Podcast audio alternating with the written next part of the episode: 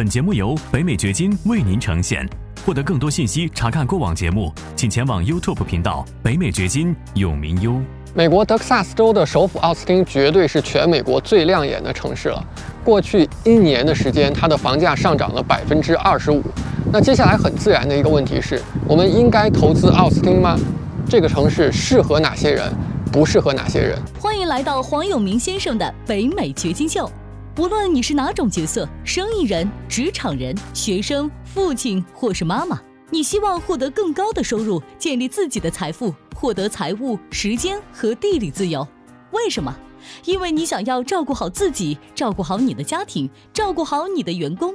你想要有更多的机会旅行，更多的时间陪伴身边人。如何做到？这是一个价值百万美元的问题。北美掘金秀就要告诉你这个问题的答案。我是北美掘金黄永明，我在美国德克萨斯州向你问好。如果你是第一次看到我的视频，我是一名全职的房地产投资者，同时我帮助全球数以千计的人通过投资美国房地产来建立自己的财富。多年之前，我从中国北京移居到德克萨斯州，首先到的是休斯敦。那么在这些年当中，我亲眼见证了德州的爆发，在经济上面的爆发，在房地产市场上面的爆发，在所有城市当中最亮眼的，那莫过于奥斯汀了。我们去看一下数字，在过去仅仅一年的时间当中，奥斯汀的房价上涨了百分之二十五，租金上涨了百分之九。那接下来很自然的一个问题，对于像你、像我这样的投资者，是不是应该投资奥斯汀呢？在我们回答这个问题之前，记得先订阅我的频道，先点赞我的视频。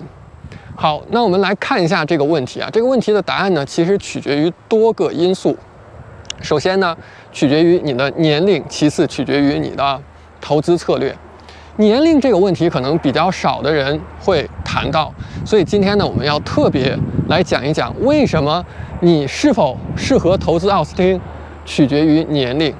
记得刚才我提到了一组非常关键的数字，就是在过去一年当中，奥斯汀的房价上涨了百分之二十五，租金上涨了百分之九。你会发现，租金和房价上涨之间是有一个落差的，也就是说，租金上涨的幅度呢是赶不上房价上涨的。这样的现象在很多大城市都是有出现过的，不管是中国的北京、上海，还是加州的一些城市，都是出现过这样的现象的。那么，对于投资者来讲，现在非常重要的一个问题就是，你究竟是要获得房价的上涨？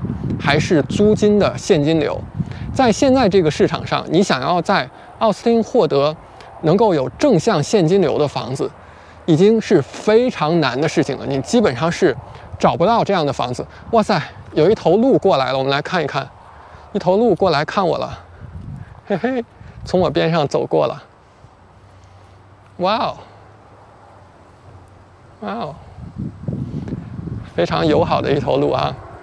好，我们继续来说啊，奥斯汀的话，你现在很难找到能够有正现金流的房子了。那这个时候，对于你来讲，你是不是能够接受长期持有这个房子，然后每个月你还要往里面投入钱，而你期待的是多年之后这个房价上涨，然后你把这个房子再卖掉来获利呢？那这样的一种策略，实际上就适合。比较年轻的朋友，你有大把的时间呀，你可以去等啊，你可以去试错啊，因为这其实属于一种 speculation，它其实是属于一种猜测，啊，一种有一点投机的味道的，因为这个钱呢不是你现在当下就会看到的，而是多年之后你才会获得的收益。那对于现金流来讲，是你每个月都会到你账面上的钱。那是能让你吃饭的钱，而刚才咱们说的房价的上涨，两种情况，只有当你要么把房子给卖掉的时候，要么你把房子的净值带出来的时候，你才会获得这个房价上涨的收益。对于年龄比较大的朋友来讲，绝对你希望得到的是什么？得到是现金流，因为你希望现在每个月都有钱到你的账上来。它能够养活你，它能够让你吃饭，而房子能吃吗？房子不能吃，它涨价涨多少是账面上的钱，它不能够解决你吃饭的问题，它不能够解决你养老的问题。所以呢，年龄大的朋友如果刚刚开始做房地产投资的话，你不应该去奥斯汀这样的一个城市，你应该找那些能让你获得正向现金流的城市，是不是这样呢？另外就是，如果你想要去做长租房，那么你要考虑一下奥斯汀这个城市是不是真的适合，因为很难获得正向的现金流。怎么样能获得正向的现金流呢？其实你有一个非常粗略的判断，你看一下你要买的这个房子，它的租金是多少钱？比方说一个月能租两千美元。好了，那你再看一下房价是多少？奥斯汀的房价现在中位数已经到五十六万美元以上了。如果你的租金比上房价达不到百分之零点六的话，那么很大的可能性，你这个房子不会有正的现金流的。奥斯汀现在已经很难很难达到百分之零点六了，更不用说我们说的百分之一规律了。真正非常强的现金流是你的每个月的租金能达到你房价的百分之一，这才是真正非常强的现金流的这种房屋。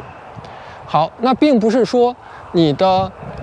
投资就不可以到奥斯汀去。实际上，当你用对了投资策略的话，奥斯汀仍然是有大把的赚钱的机会的。只不过这个赚钱的机会呢，它可能并不在长租房上，并不在传统的这种投资方式上。在这个地方呢，我想跟你讲四种投资策略。这些投资策略呢，可能会让你在奥斯汀获得非常好的收益。注意听，其中后两种啊。我估计是很少有人会跟你讲的，是不常见的。首先，第一种是你做短租房，长租房的市场不成立，但是呢，短租房回报是很高的。非常多的人到奥斯汀去开商务的会议，去进行各种的活动，包括去旅游，所以那边的短租房市场是非常的火爆的。然后你的收益呢会很高，是会产生正的现金流的。第二种思路是你记得在这样房价快速上升的城市，非常有效的一种做法是做 flip，就是说你并不是长期的持有房子，而是把一栋可能需要修缮之后来增加价值的房子，或者是修缮之后才能够出租出去的房子买过来。然后进行维修，然后再把它给卖出去。在这个过程当中，因为房价一直在快速的上升，所以即便我们说你维修之后获得的净值的增加不是特别的多，但是呢，房价上涨，在你六个月、九个月以后把这个房子卖出去的时候，它又涨了一大截，所以你是能够赚到钱的。这是第二个策略。这种策略呢，很多人是会操作的，包括北美掘金的一些朋友也是有这方面的经验的。以上两个策略我就不详细讲了，接下来我们再说一说很少会有人提到的第三个策略和第四个策略。第三个策略呢，是你可以在奥斯汀的周边外围的地方买一片地，买一片空地，然后呢。对这些地进行 subdivide，就是对这个地呢进行分割。那么分割完了以后，你就可以把这些地啊一块一块的给卖出去。你把这些地呢增加了很多的价值，因为这个时候这些地可能每一块上面都是可以建一栋房子的。你是可以把它卖给建筑商、卖给开发商的，或者呢？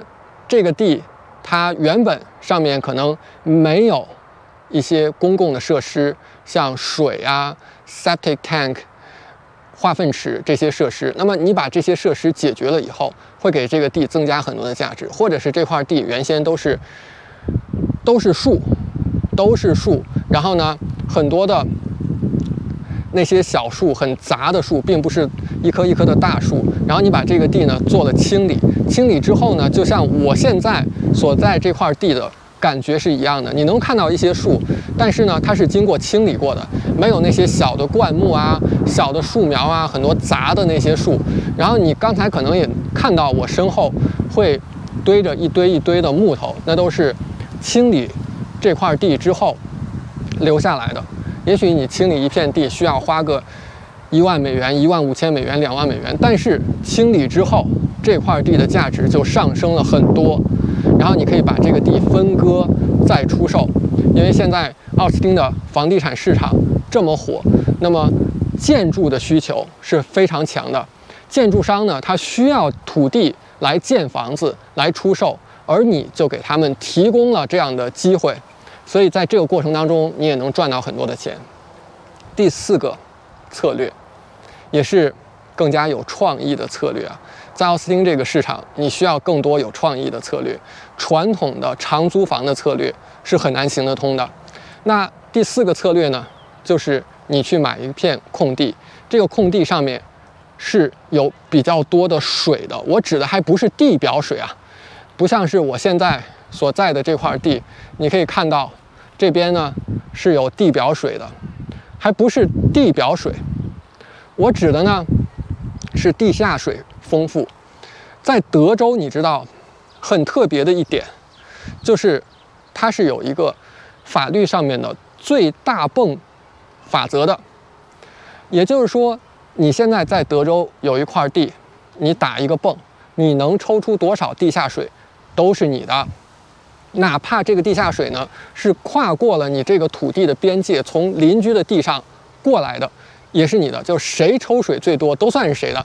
这样的一个规则在其他的州你是看不到的。那这给我们带来了什么样的机会呢？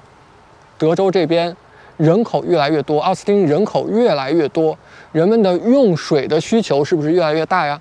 你买一片地，这个地下面富含。地下水，接下来你就可以把这个地下水的权利，它叫做 water rights，水权单独的出售。这个地的产权还是你的，但是水权是可以单独出售的。单独出售给谁？单独出售给地方政府。在这个过程当中，你可能能赚几百万美元，能赚很多的钱。这块地也许都没有那么值钱，但是地下的水。这个水权是非常值钱的。感谢你的收听，请记得订阅本频道，以免错过我们的更新。节目嘉宾言论仅代表个人立场。记住，如果你需要法律、税务或投资建议，请咨询具有专业资质和能力的人士。完整的免责声明和使用条款，请移步我们的官方网站永明优点 com 查看。如果你想要获得更多有价值的信息，也欢迎前往我们的 YouTube 频道“北美掘金永明优”，在那里你可以看到本节目的视频版以及更多新鲜内容。再次感谢您的收听，我们下期再见。